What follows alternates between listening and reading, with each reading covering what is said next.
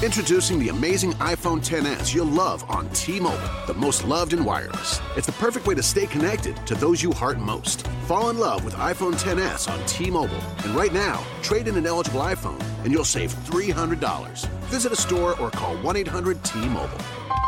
If you cancel service, remaining balance is due. Qualifying service and finance agreements required. 279.99 down plus 30 per month times 24. Full price 999.99. 0% APR for well qualified buyers plus tax on full price. Allow 8 weeks for rebate.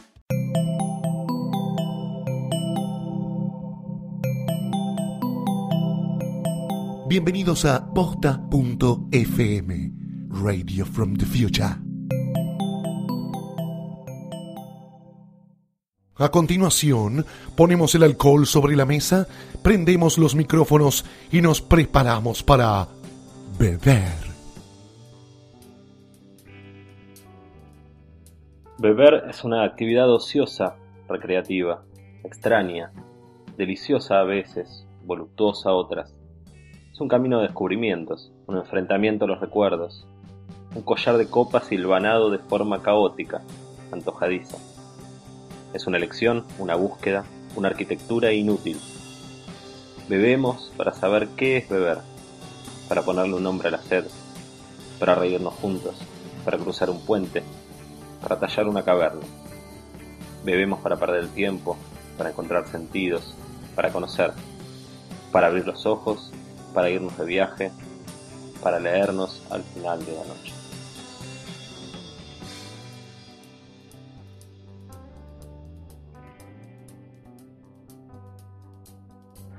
Cuarto episodio de Beber, esta invitación a conocer gente a la cual celebra las bebidas, el escabio, el placer de, de la copa compartida, de, también de tomar solo. En este caso estamos con el señor eh, Julián Díaz. Eh, Señor, me haces viejo, ¿no? Pero está bien, está bien, lo acepto, lo acepto. te hace un poco grande. Eh, bueno, sos un señor de, de- de los bares, de, de la gastronomía más que de la noche. Creo que la gente a veces asocia a los bares o la gente de bares como gente de, la noche. Y la verdad que sos un apasionado de, la gastronomía. Eh, primero voy a contar cómo conocí el 8. Yo trabajaba... Salud, ¿puedo, puedo interrumpirte para brindar? Sí, sí, por supuesto. Y contá qué estamos tomando. Estamos tomando un cruzado rosé clásico extra brut. Eh, producto muy, muy interesante, Pedro Russell. Sin duda una de las champañeras, una de las bodegas de champán más, más interesantes que hay en nuestro país, quizás junto con Alma 4, pequeños productores que, que buscan alta calidad. Delicioso, rico. Eh, Rico, amargo. qué lindo No, poder no decir es que algo es rico, ¿no? No, no es amargo, es rico, muy, muy fresco, frutado, tiene esa cosa que un corte de Pinot Noir Chardonnay, base de Pinot Noir, que la primera rosadita de vino, productazo. Muy rico. Decía que la, la- cuando yo entré a 878 yo trabajaba en, en- no me acuerdo ni dónde, pero a la noche, digamos, atrás de una barra, seguramente. Y, y lo que significó el 8 para mí, y lo cuento porque a nadie le interesa lo que significó para mí, pero creo que es representativo de lo, de lo que haber significado para mucha gente, era un lugar donde yo venía y me tomaba un trago clásico, rico, bien preparado, en una buena copa, a un precio eh, amigable y en un entorno medio eh, en lo cual lo importante era eso, lo que uno tomaba y no lo que, lo que estaba alrededor. Hoy, con 11 años ya del 8, eso parece natural, pero en ese momento eh, no era así y el bar todavía venía con esa impronta de que tenía que ser un lugar como con cierto lujo y con cierta eh, Sí, es como brillo de alguna manera. Estaba, estaban los, los Irish Pub, ¿no? Como estándar de, de tipología del lugar. O, o si no, cuando pensabas en un bar nocturno, pensabas en poner una busquería con putas y falopa, ¿no? Y lo que nosotros queríamos era algo mucho más vinculado a la calidad, al- a los productos y servicios más nobles, más parecidos a los de un gran restaurante o de un hotel, pero aplicados a un bar sin dejar de ser putre, sin dejar de tener rusticidad y que es un lugar con rock encima y no, no- un lugar eh, frívolo o, de un ambiente. Son siempre búsquedas que uno se plantea, después a lo largo del camino vas modificando algunas costumbres y, prácticas, se van nutriendo de nuevos, de nuevos componentes del equipo, son los que estoy hablando medio como más así las heces, ¿no? No, me interesó particularmente, particular, parti- eh, particularmente me interesó que la parte que dijiste de, de putas y falopa. Ahí venías vos, vos viniste buscando eso. No, de, La de- suerte del podcast es que te- hay menos comfort, menos abstract, aunque en la radio. me- digo, vos ahí contaste cómo fue cuando, cuando vos abriste y un poco el panorama inmediato que había cuando vos abriste el 8, pero me gustaría ir un poco más atrás y era tu experiencia, no sé si tan solamente como bares, sino como bebedor, digamos. ¿Dónde, dónde sentís que te formaste como bebedor antes de tener eh, Eh, tu propio y bar?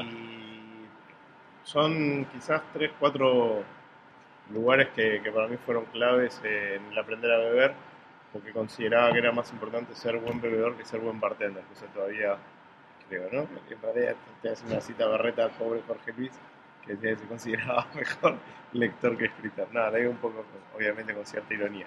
Pero me aprendí muchísimo bebiendo y como me di cuenta de que era lo que me gustaba hacer eh, en el Lanzón, de la mano de Inés de los Santos, en el Claridge con Oscar, con Oscar Chabrés, en Bizarro con, con Piñata. Para mí era como un poco las tres escuelas y tres grandes estilos que me, que me interesaban y que para mí en el 8 tenía que haber un poco de cada uno de esos lugares. digamos. Cierta cosa de los clásicos de, del, del Claridge, con, con cierta, así, como esa cosa completamente anacrónica de, que no sé si estás en el 40, en el 20 o en el 2015. Eh, la cosa bien rockera, más sucia, con la música y hasta las cosas estéticas del bizarro, y la cosa cosmopolita y sofisticada que, que tenía el Lanzón, con, con Inés, que era una anfitriona descomunal y que sabía qué ibas a tomar cuando cruzabas la puerta, y era anfitriona de 150 personas al mismo tiempo, y a mí eso me deslumbraba y me parecía genial, ¿no? Como, como mejor ejemplo de lo, que, de lo mejor que podía ser un bar. Cada uno de esos lugares para vos representaba como una salida diferente, una experiencia diferente. Sí, sí, sí. sí. ¿Y qué era Creo- cada Creo uno? que los primer, al, al primero que empecé a ir más a menudo fue al Danzón y, al, y después al poco tiempo al Bizarro. Eh, lo que pasa es que era muy joven en o yo tenía 18, 19 años. O sea, era demasiado borrego y era medio... Era, para mí era difícil y caro ir a esos lugares, pero era como donde me interesaba adquirir conocimiento y pasarla bien. Digamos, No era, no era que iba a tomar nota, iba a escabiarme, a divertirme con mi mujer, con Flor, eh, o con amigos, o a veces hasta con mis viejos, pero de, de copas al cierto momento y entender que eso para mí era cultura, que era, era entender, no sé, me acuerdo la primera vez que me pedí un Tom Collins o la primera vez que me pedí un Bloody Mary, y para mí era, bueno, estoy adquiriendo esto como quien lee un clásico, como quien ve el padrino por primera vez, no sé. Igual eras como un joven viejo, digo, porque una persona de 18 años, donde vos decís que vos de alguna manera ibas ya pensando en, en- en aprender, en descubrir algo. eh, Yo ya trabajaba en cocina, entonces a mí me interesaba la gastronomía como experiencia total.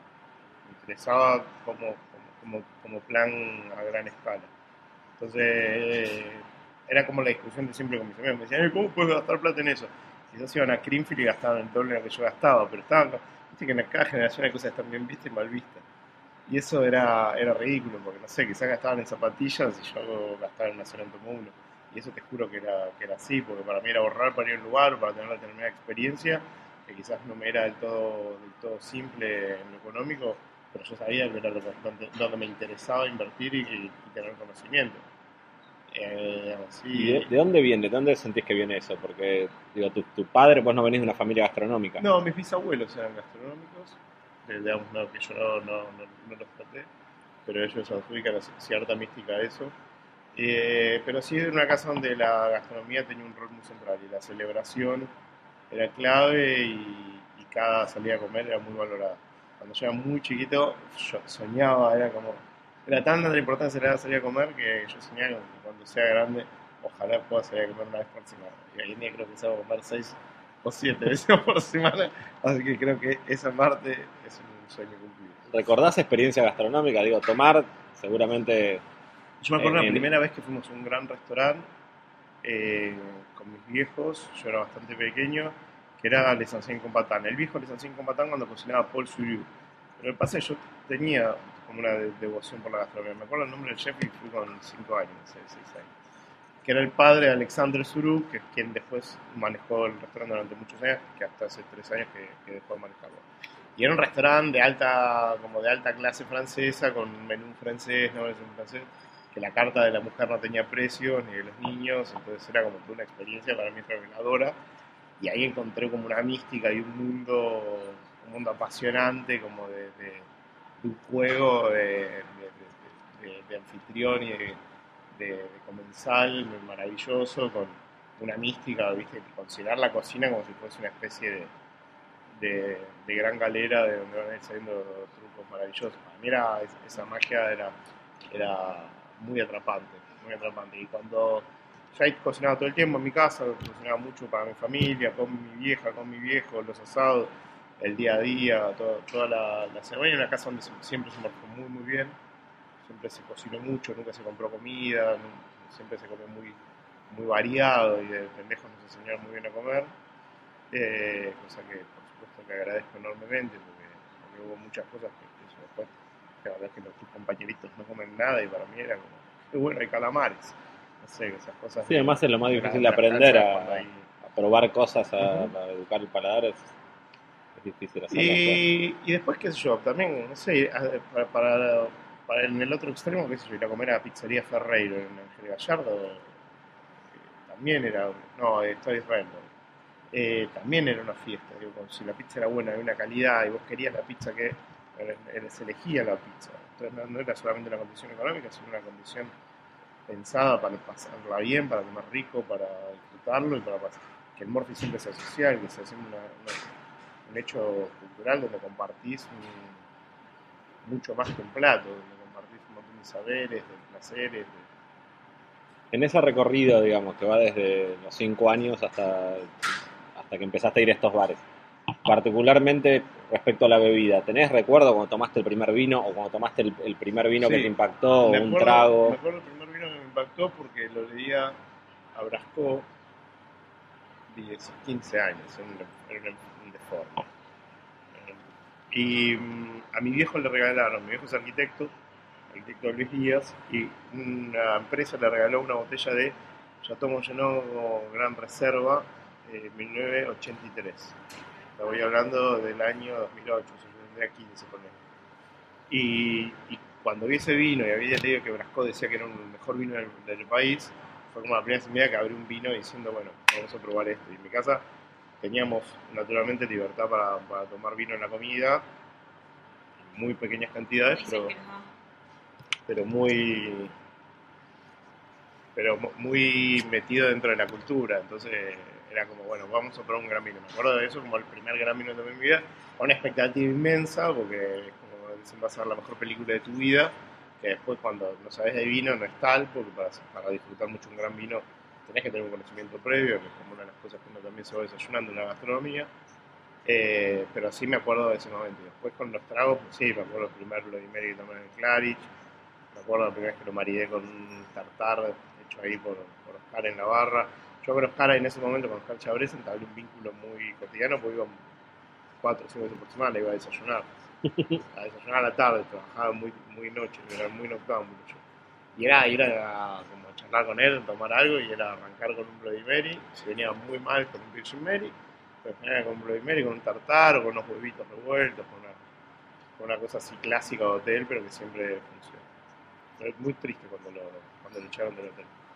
Fue, fue quedarse sin, sin una extensión de la casa. Sí, una referencia también. es el- bueno, de hecho, el lugar quedó ahí como medio perdido para siempre. Sí. Una lástima que es una, Sí, es- una hermosa barra que Una hermosa barra que Pau es divina, pero que la dirigencia del hotel, eh, Pau es su, su bartender. Eh, creo que no, no quiero que, que hable con ella.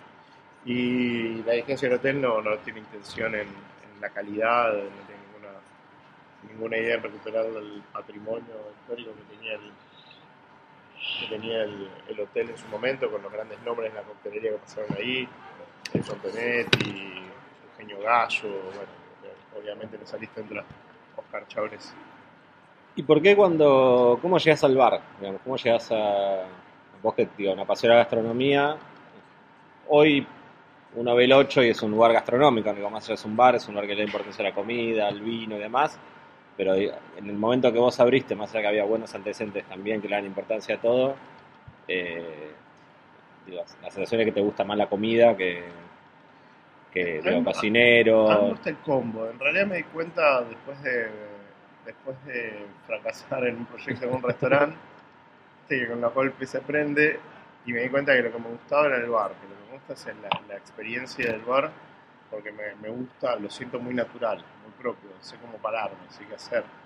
Y me gusta el, mix que hay entre ambiente relajado, producto de alta calidad, eh, pero sin la pompa de, o sea, sin imponerle a quien te visita una, un determinado ritual estético, de ropa, de conocimiento, sino que sea mucho más natural y relajado. Y hago hincapié en, digamos, en haber, en, en haber participado en un proyecto que no funcionó, porque fue realmente como lo sentí, era como yo estaba en el restaurante y no sabía cómo, cómo pararme, y en ese momento me di cuenta que a mí el bar me salía muy natural, me salía solo. Fue como el punto de decir, bueno, yo soy un bar, no, no sé, me, me- me me nace el bar. Voy a un bar y, y sé qué pedir, que como, no sé, mucho disfrute a partir de eso y mucho conocimiento a partir de eso. ¿Qué? Ya hoy en día cuando pienso en venir a un lugar me interesa más en un bar donde se morfa bien. Salvo los restaurantes clásicos que son los que siempre voy que más me gustan, Oviedo, Tomo Uno, eh, tanto la Burgoña o qué sé yo, los restaurantes donde sabes que todo funciona bien. Pero que de nuevo, hay que ir con una predisposición a cierto ritual. El bar no, el bar puede ser un pantalón corto, a tomar una birra o quizás a comer un manjar, pero la situación sigue siendo relajada. Sí, además los bares han, han evolucionado ante que hacer un lugar que era básicamente para escabiar, digamos, lugares en los cuales puedes tener una experiencia Y completa. Cuando abrimos el 8 había muy pocas opciones. En Buenos Aires había bares de coctelería 2, que eran el, el Bizarro y el Lanzón, después estaba Carnal, estaba el Jambo, o sea, había otros bares, pero como modelos a mí me interesaban eso. Todos pensábamos en términos de, bueno, un poco de este, un poco de este. Hoy en día las cabezas notaron, las referencias son otras. Eh, pero qué sé yo, para contextualizarlo, en una época no había Facebook, no había Google. Era como- No había ni, ni Facebook, ni Twitter, ni Google. Recién había un poco de internet, pero no, no- o sea, tener un libro de coctelería era, era una tarea ardua, alguien tenía que viajar, tenías que hacerlo traer, o sea, y lo que se vendía en las librerías era una porquería, era, muy poco, me acuerdo cuando le pregunté a Inés, y, fue como ahí, ¿no? Tiene que, ¿viste? Y hoy en día, que yo lo compras, afuera te lo mandan, lo- o, lo, o lo ves en PDF, lo que sea. Parece no sé. hace mil años, pero vos ibas a un lugar y preguntabas si tenían venta para hacer un mojito y te decían tenemos licor de menta. Exactamente. Eh, hoy lo, lo contás eso y parece un- una tontera, pero en ese momento era lo, era lo, lo- lo normal. ¿Qué, ¿Qué recordás, digamos, cuando vos, ese momento en el cual, bueno, primero igual abriste otro bar, eh, que fue Casa Chai? Esa fue nuestra primera experiencia, sumamente pueril, amateur, pero hermosa, muy, muy lindos recuerdos.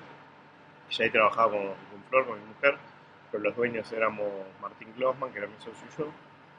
Eh, yo estaba a cargo de la cocina, porque venía a laburar en cocina, y paulatinamente fui saliéndome de la cocina para, para en manejo del lugar, que fue una muy buena experiencia, porque era donde, un lugar muy, era un lugar clandestino, muy relajado, muy amateur. Entonces era, era un buen lugar para cometer errores. Y Recordado para- como un lugar en el cual se podía fumar marihuana. se podía fumar porro. Yo no fumaba porro. Nunca me había fumado porro y estaba a cargo del lugar. ¿eh? Era gracioso. Pero no, a mí me interesaba el escabio y el morfi. Yo escabiaba ya bastante. Y me interesaba que el lugar tenga calidad mínima. que yo, cerveza fría, vasos limpios, Se tomaba eso. dos, dos whisky buenos, caipirosca, mojito y daiquiri. Era la época de reinaba el daiquiri que uno hacía preproducción para hacer 100 daiquiris una noche y los vendía. O sea, daiquiri Licuadora, daiquiri. Licuadora, licuadora, mucho hielo, ron, jugo de limón exprimido. Pero ya en ese momento teníamos una noción de calidad muy superior a la del resto de los bares. No lo digo con, con soberbia, lo digo con objetividad.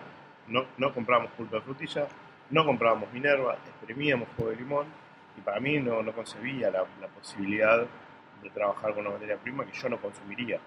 Pero me pasa hoy en día, no, no puedo vender algo que yo no, no compraría o que no, me llevo a mi casa para comer. Eso. Yo intenté tomar un daiquiri de frutilla. Para mí un daiquiri de frutilla rico se puede hacer y y es un trago noble.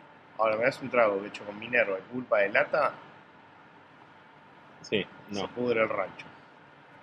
¿Cómo fue el salto de, de eso a- al 8? Digamos? ¿Recordás el momento que tuviste que pensar, armar una carta de cócteles? ¿Cómo la armaste? ¿Con quién? ¿Pensando en qué? ¿Para qué persona?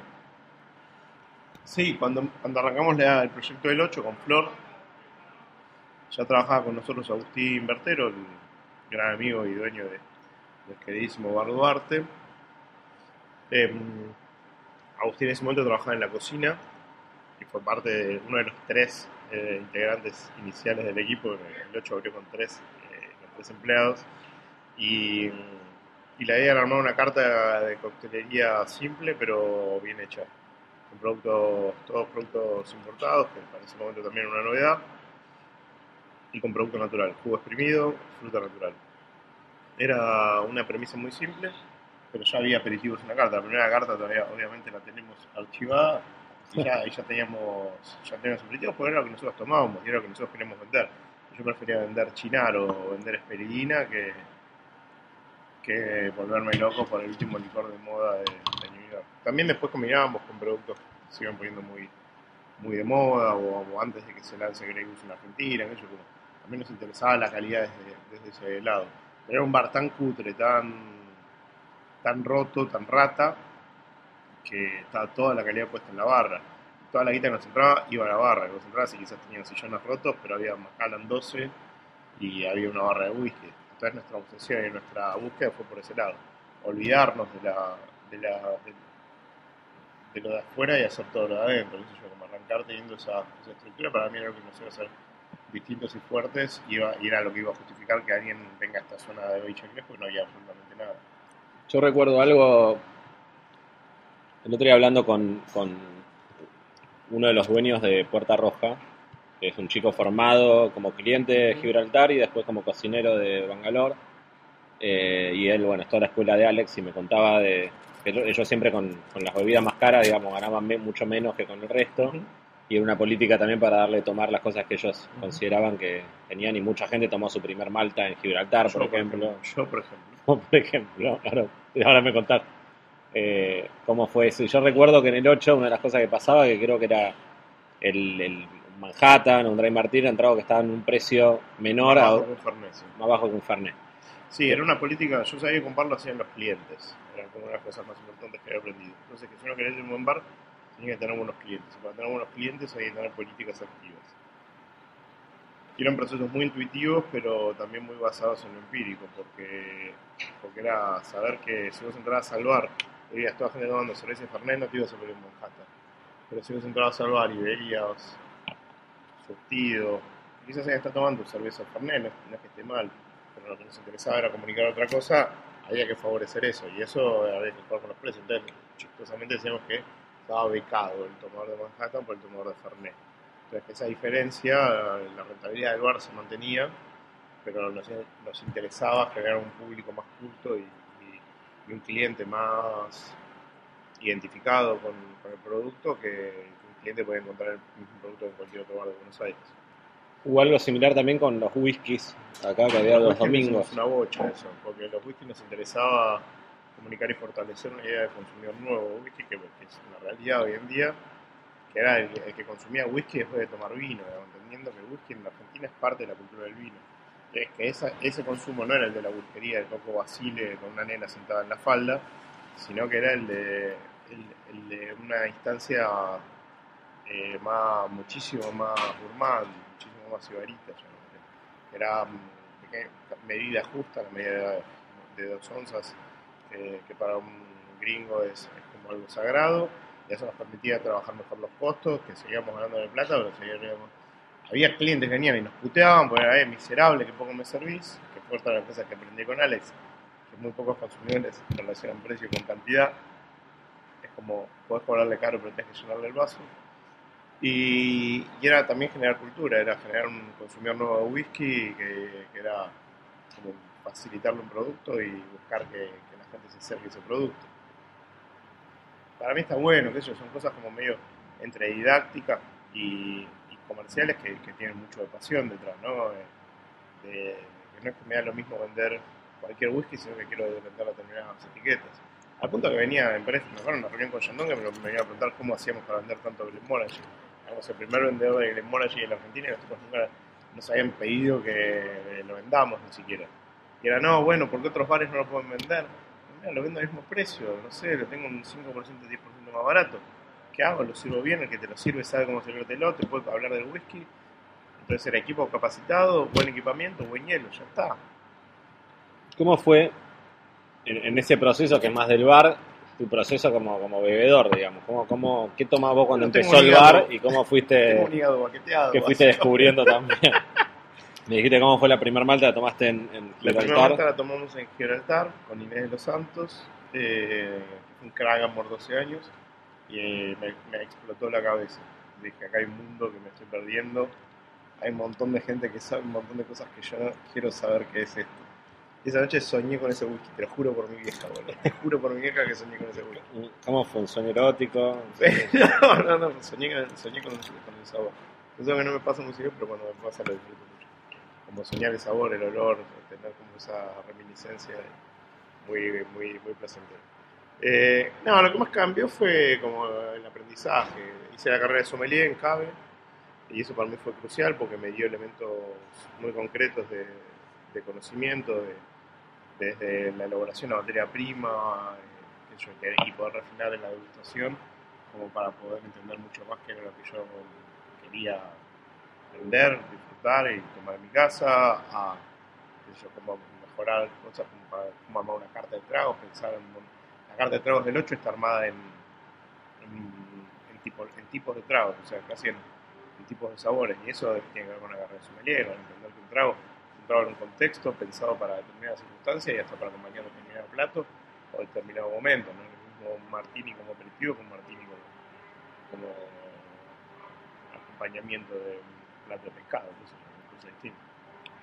Vos sentís que se, digo, lo estás diciendo de alguna manera, pero que se, que se aprende a, a- tomar, Sí, claro. más allá digo de, de, después de la carrera de sommelier y demás, o incluyendo también eso. No, me Pero ¿cuál es el camino de, de- de un bebedor de Yo, aprendizaje? yo busqué profesionalizarlo porque tenía que ver con mi métier y me, me di cuenta que me gustaba hacer de eso una forma de vida. Pero sí, el consumidor eh, se nutre con mucho conocimiento. Hoy en día tenemos, como está medio exagerado, ¿no? Como que todos opinan en Twitter o en, en redes sociales de eh, si el old fashion se hace de tal o de. Nosotros lo aprendimos a hacer de Inés de los Santos y lo había aprendido de, de- de Celso Rey y en ese momento nadie sabía que era un old fashion. Hoy en día es un tema de discusión y se participa y las marcas ponen mucho más plata y hacen muchas más cosas. Y eso tiene que ver, creo yo, con una, demanda muy importante de, de la gente de saber, de conocer, que si vas a gastar plata tenés que tener un porqué y haber una historia detrás y, tener- y, está valorado el conocimiento en, la base de eso. Después tener el esnovismo natural que, ocurre con, estas circunstancias de que la gente descalifica a otra porque no sabe lo que es un rock roll y es una estupidez, eso. Pobre tipo, no le interesa, no le gusta o no, pobre tipo, cualquier persona no toma alcohol o trabaja 10 horas dentro de un box, todo, todo su día tomando birra, no tiene por qué saber que es un rock roll. ¿Qué carajo es un capitán? Pero bueno, nos pasamos de rosca también. Pero no, no está mal que nos pasemos de rosca, pero no, no está bueno radicalizarse. ¿Y qué cosas te sirvieron a vos para aprender? Viajar, leer, Viajar, escabiar, probar. leer, ver películas. ¿Y qué de cada cosa? Ver, no- contame, contame como El- ejemplos de el cada gato- cosa. El gato Dumas, vamos a citar al gato Dumas que siempre queda bien. El gato Dumas era una entrevista que, que me gustó mucho, hace mucho tiempo. Que dijo que la diferencia entre un buen cocinero y un mal cocinero no era solamente el saber cocinar, no, no lo dijo exactamente así, pero la, la idea era la, era la siguiente. Sino la, el nivel, la cultura de esa persona. Que un cocinero tiene que saber de arte, tiene que saber de pintura, tiene que saber de estética, tiene que saber de cine. ¿no? Un gran cocinero no puede no saber eh, que matiz. Un gran cocinero no puede. Y para mí, yo siento que un poco mismo. La semana pasada tuvimos esta charla con, con algunos los chicos del equipo. ¿Cómo, ¿Cómo te seguís nutriendo? Excediendo la coctelería. Si vos únicamente hablas de cuántas destilaciones tiene ese vodka, es muy limitado como mundo. Para mí se enriquece cuando entendés la historia del producto, la materia prima, la gente que vive ahí, el arte que se produce ahí. No sé, para mí no es lo mismo. Y no, digamos, no, quiero irme eh, al carajo, pero para mí es aburrido cuando solamente hablamos de coctelería. A mí me interesa cuando hablamos de coctelería, de a partir de la literatura, del cine, digamos, las charlas que podemos tener con vos, sin un micrófono adelante y que son lúdicas, no sé. Yo no soy un intelectual ni un pedo, no, no, no estoy todo el día leyendo. Pero me parece que si no el mundo se nos limita mucho y es donde más tenemos para crecer, enriquecernos con, cosas que nos gusten, sea música, sea cine, sea literatura o sean los cómics, ¿no? no sea nada tampoco puesto arriba de, un escenario, algo eh, de, monumento de bronce, sino que sean las cosas que más te gusten a vos, pero que, que sigas nutriendo tu oficio desde ahí. Sí, el beber como un acto que, que pivotea con un montón de cosas, Claro. con intereses que uno puede tener para aprender, para, para reunirse, para aburrido, o sea, conocer. cualquier rubro. Pero también, no sé, pasa con gente que solamente habla de literatura. Es un embole, no sé, hablemos de otra cosa. Hablemos mucho más. El barman que te habla solamente de coctelería a las 24 horas. Sí, como, el- como la persona que habla todo el tiempo de vino, está observando el vino como si estuviera la lámpara de Aladino. Como si esa lámpara de vino, como si solamente lo dices con un microscopio. Mirá todo lo que pasa alrededor. Sé, hay un mundo hermoso alrededor de cada métier que uno puede desarrollar en la vida. Hablando de eso y del contexto y las situaciones y los momentos, ¿qué, qué bebidas, qué tragos, qué vinos, qué momentos, y en, en eso qué momentos te han, te- te han dado como momento de felicidad muy grande? ¿Tenés recuerdos de Y siempre es el momento. postales de ese vino y- en un viaje? Y la última, así que me viene a la mente, eh, fue en el año nuevo último, hace un mes y medio, menos de un mes y medio. Estábamos con mi mujer y uno de mis mejores amigos en un camping en Chubut, cocinando un cordero, tomando aluvional la consulta 2009 y no teníamos ni parrilla donde hacerlo, lo hacíamos colgado arriba de una rama. Pero teníamos buenas copas y el vino estaba a temperatura. eso ¿Llevaron copas de acá? Llevamos copas de acá, por supuesto. Copas y sacacorcho que estaba dentro del kit inicial, más importante que la carpa. Pero esos son los momentos mágicos también, ¿no? Cuando haces que, que la bebida esté a la par de eso. Ni poner el vino por encima, ni- pero también saber que la situación se va a hacer mucho más divertida cuando...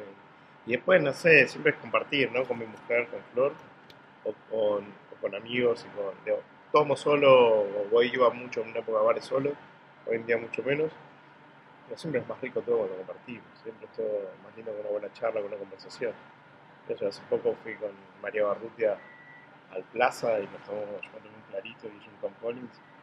También era una situación sumamente feliz, mágica, con una amiga charlando de cualquier cosa, cada tanto de algo de laburo o no, o cosas que nos gustan del laburo o no. Con vos también he tenido mil, en la terraza de casa comiendo un asado, poniéndonos muy en pedo con Tomando cosas- hurricanes en Nueva Orleans. tomando hurricanes en Nueva Orleans. Los viajes se, se llenan de esos momentos, ¿no? Los, los viajes son lugares donde, donde uno después atesora mucho en la memoria esa situación, la idealiza al mango y te queda para la memoria, para, para siempre en la memoria un, un trago y una situación. Vos en Moscú también, en el Chainaya, Ahora es la parte que nos tocamos. yéndonos en pedo a comer el shawarma a la vuelta. Pero bueno, también eso es lo lindo de este métier, que puedes viajar mucho, que, que es una comunidad que está creciendo a pasos agigantados eh, a nivel global y que, y que cuando viajas te encontrás con un colega y te tratás como si fuese un amigo de larga data, te lleva de bares, eso también es hermoso. ¿Qué bebidas te apasionan hoy? Hay, hay digo, El vino, el whisky, el coñac, el pisco, el pisco también. El pisco me vuelve loco, cada vez más.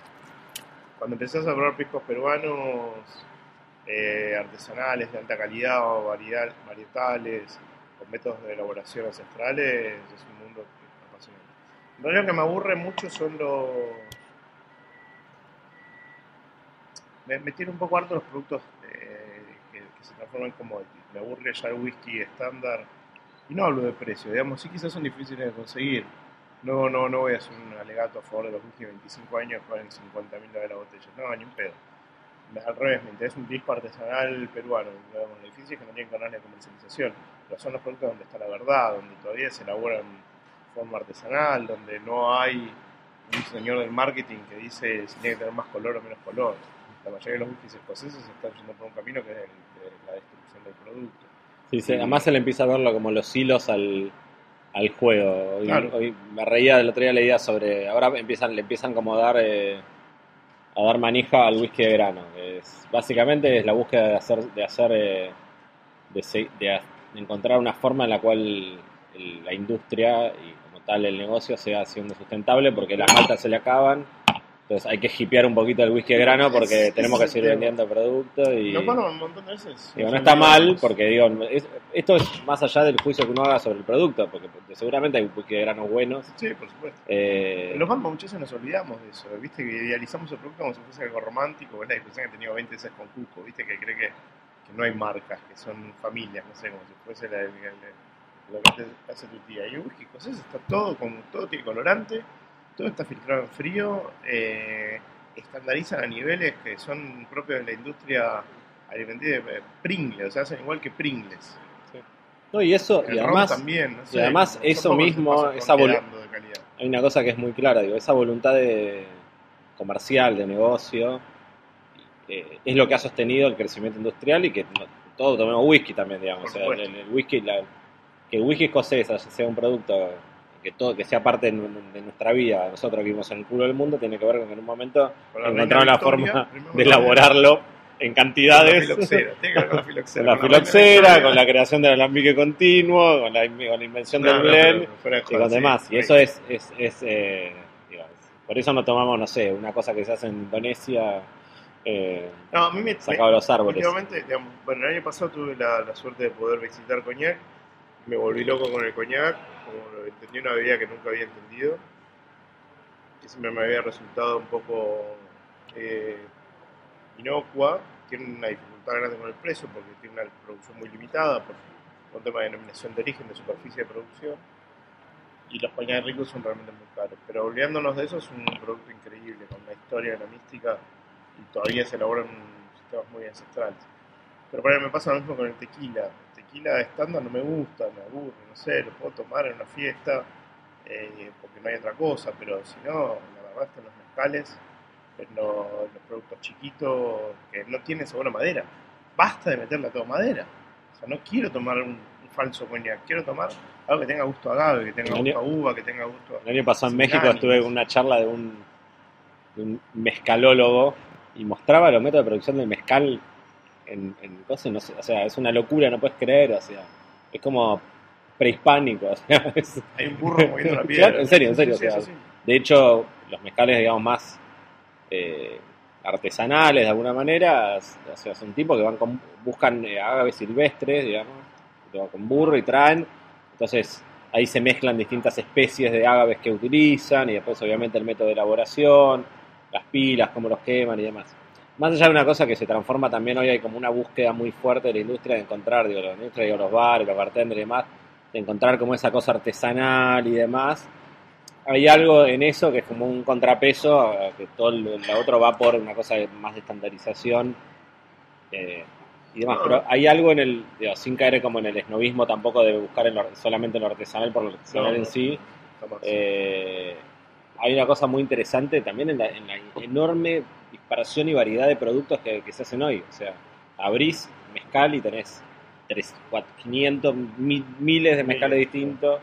Eh, el cognac se empieza a revitalizar la industria por ahí por cuestiones que por cierto mercado que se dispara y al mismo tiempo empieza como a- sigue teniendo como ese, ese valor artesanal eh, que vos contabas recién que encontraste ahí. Sí, pero por ejemplo, en el vino pasa algo interesante, sobre todo en estos últimos años en Argentina.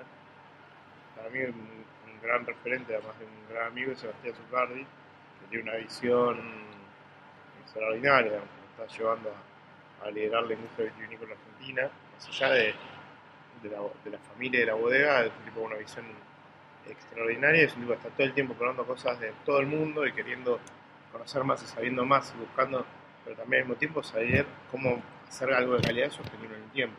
No es la jiposeada de, no, hago en el patio de casa perro, pisamos en una palangana unas uvas y hacemos un pisco único. No, tiene que ser también un producto, productos que tengan que ver con su entorno, que tengan responsabilidad por el ecosistema y que sean desarrollado- desarrollados a lo largo del tiempo. Y ¿Qué el vino eso en Argentina es extraordinario. ¿no? Lo que ha pasado en el vino en Argentina en los últimos años es maravilloso. Es algo que te. Acá es- te conozco y sé que te encanta el vino. Mucho. ¿Y qué es lo que vos. Es lo que más tomo.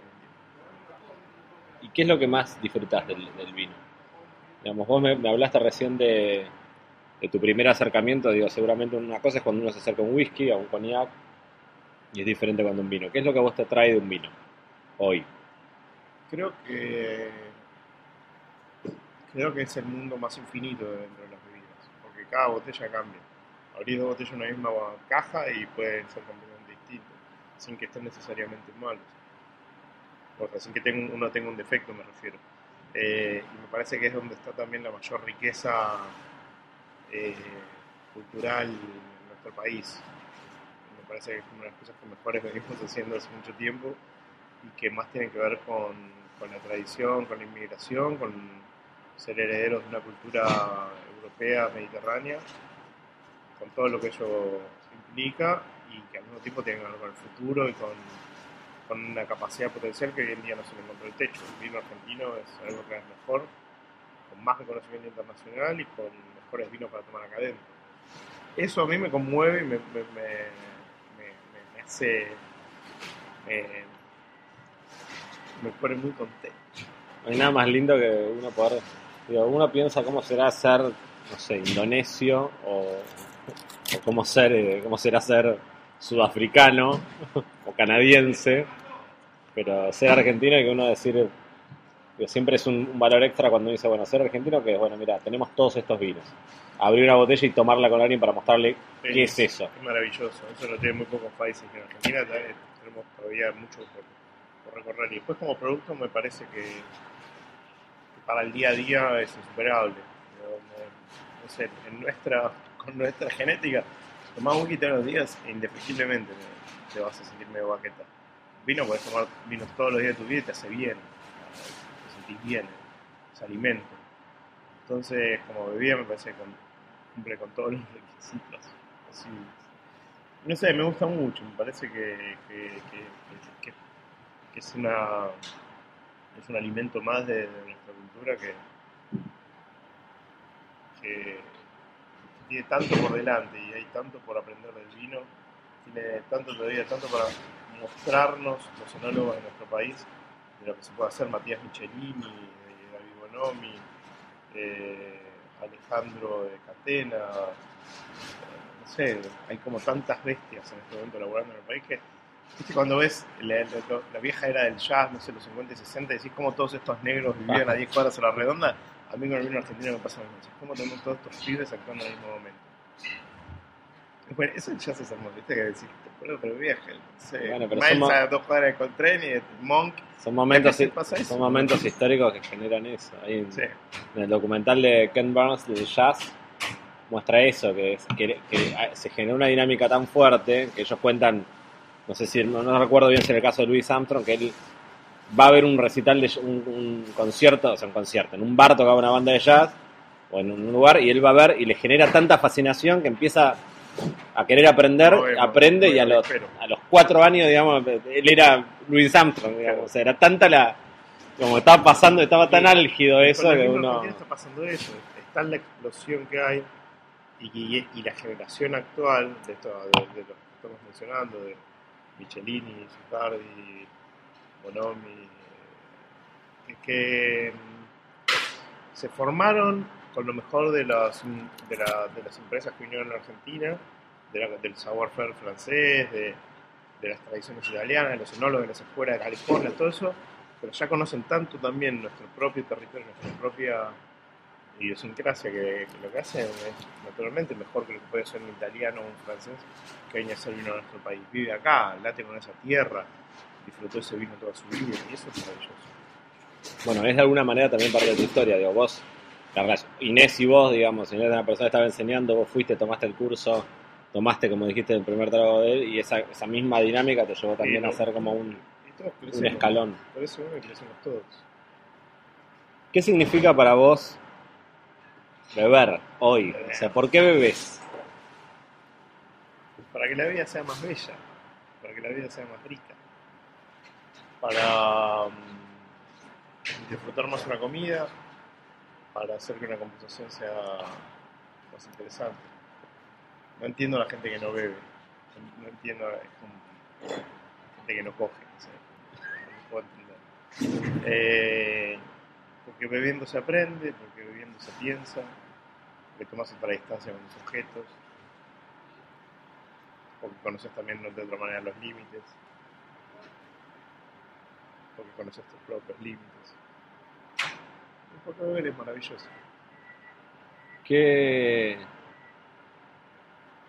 qué recomendación, qué consejo, qué, le dirías al tipo que como vos a los 18 años estaba empezando sentándose en esas barras de, del danzón, de, del Clarich, de, de Bizarro?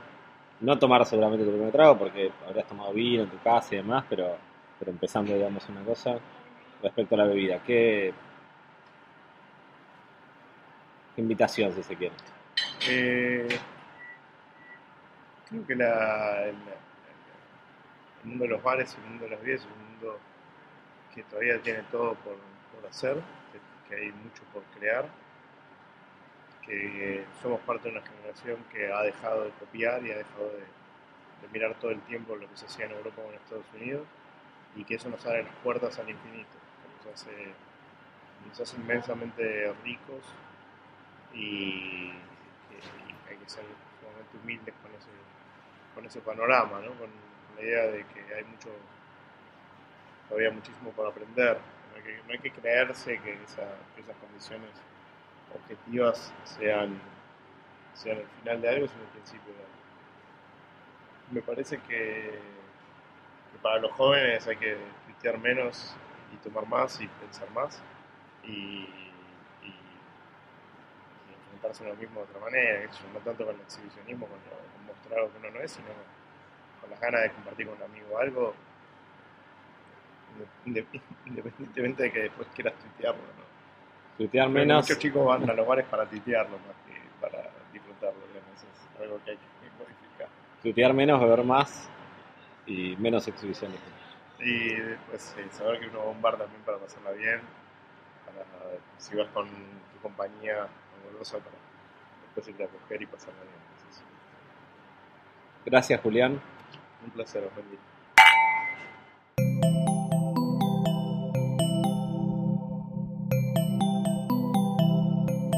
Sigan pegados a posta.fm, radio para escuchar como quieran y donde quieran. porta.